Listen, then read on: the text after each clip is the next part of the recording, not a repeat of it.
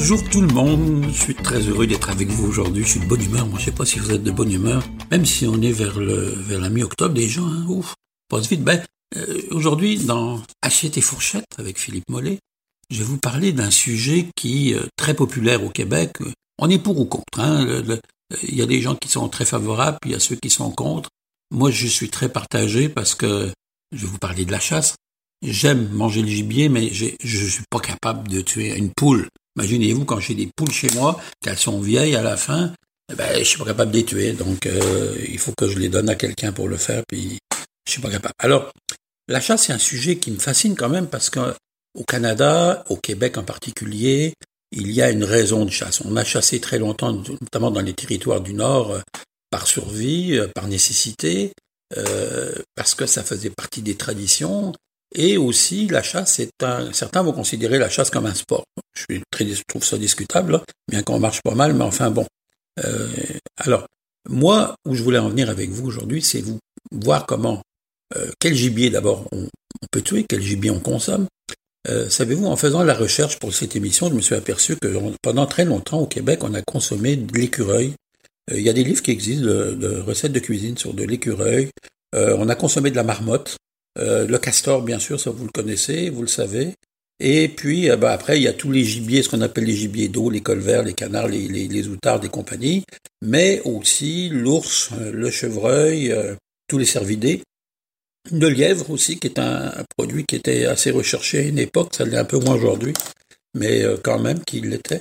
Et les chasseurs, qui sont des vrais chasseurs, les chasseurs invétérés, vont vous dire que ben, eux, ils vont chasser autant à l'arbalète quand c'est le temps, à l'arc, ou encore bien sûr à la carabine.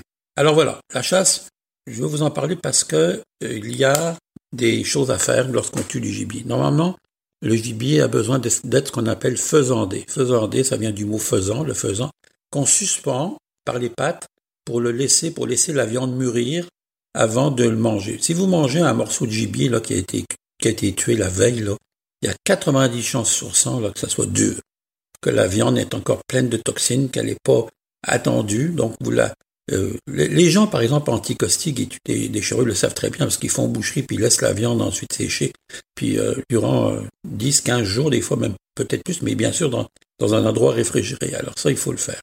L'autre chose que je veux vous dire, c'est quand on va dépecer le gibier, on va prendre les parties nobles, et j'ai souvent vu des gens qui jetaient des morceaux de, de gibier d'une façon catastrophique, en disant, ah ben, moi je mange pas ça, je mange pas ça.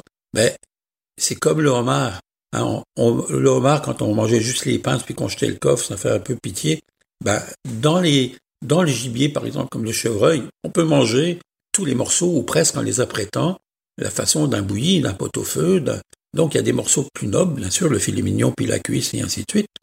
Mais par contre, je vous dirais attention lorsque vous arrivez près des parties, par exemple, qu'on nomme les abats.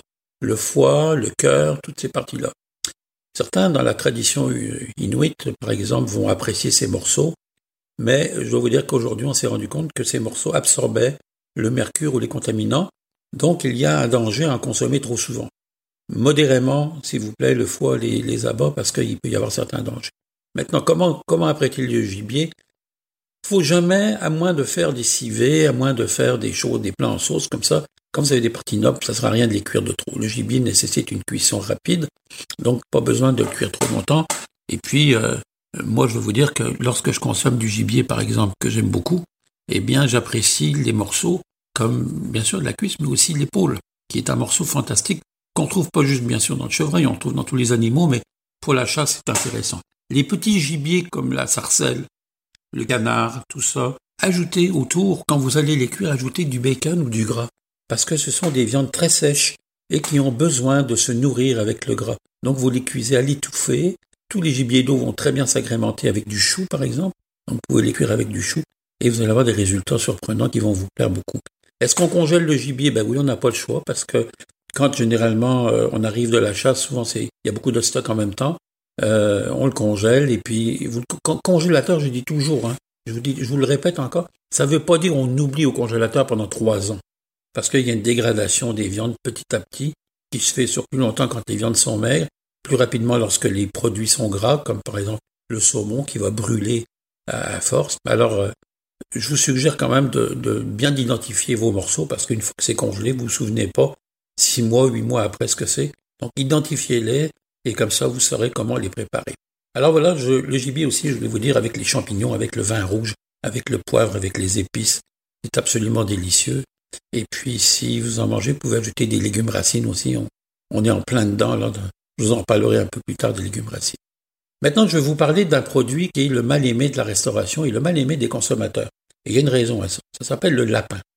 Le lapin, ben, c'est pas tout le monde qui mange du lapin. Il faut, euh, alors que les Européens consomment, euh, j'allais dire pas abondamment, mais enfin, on consomme de façon régulière. Ici, pour avoir côtoyé certaines, euh, certaines institutions et, certains restaurants, très rare que l'on mette au menu du lapin parce qu'on est pris avec. Pourquoi? Parce que, encore aujourd'hui, on associe ça, on associe le lapin à un rongeur, d'une part, mais aussi parce que le lapin fait figure de petit lapin de Pâques, de petit lapin mignon, qu'on achète à ses enfants ou qu'on montre à Pâques. Je connais des gens qui, avec qui je travaillais jadis dans, un autre, dans une autre vie à Radio-Canada. Même pas leur parler de lapin dans le restaurant parce que c'était hors de question. Alors, c'est dommage parce qu'il y a, premièrement, des élevages de lapins au Québec qui sont de très très grande qualité. C'est un produit facile. Et puis c'est un produit qui, lorsqu'il est bien cuisiné, est absolument délicieux. Euh, soit le grand classique du lapin, c'est lapin chasseur, une terrine, un pâté de lapin, c'est magnifique. Euh, si vous avez l'occasion de goûter, mais ne négligez pas le lapin. Puis maintenant, on est capable de trouver en épicerie, dans les épiceries un peu spécialisées, des cuisses de lapin confites. C'est meilleur, à mon avis, que la cuisse de canard, puis ça vaut la peine d'essayer. Alors voilà mes lapins. Ben moi, je vais vous laisser sur, euh, cette petite fin de, lapin. Et puis, euh, on se retrouve bien vite la semaine prochaine pour vous parler d'une autre idée que j'ai en tête. On va parler, on va tomber dans les pommes. Allez voir. Allez, je vous embrasse. Passez une belle semaine. Bye bye.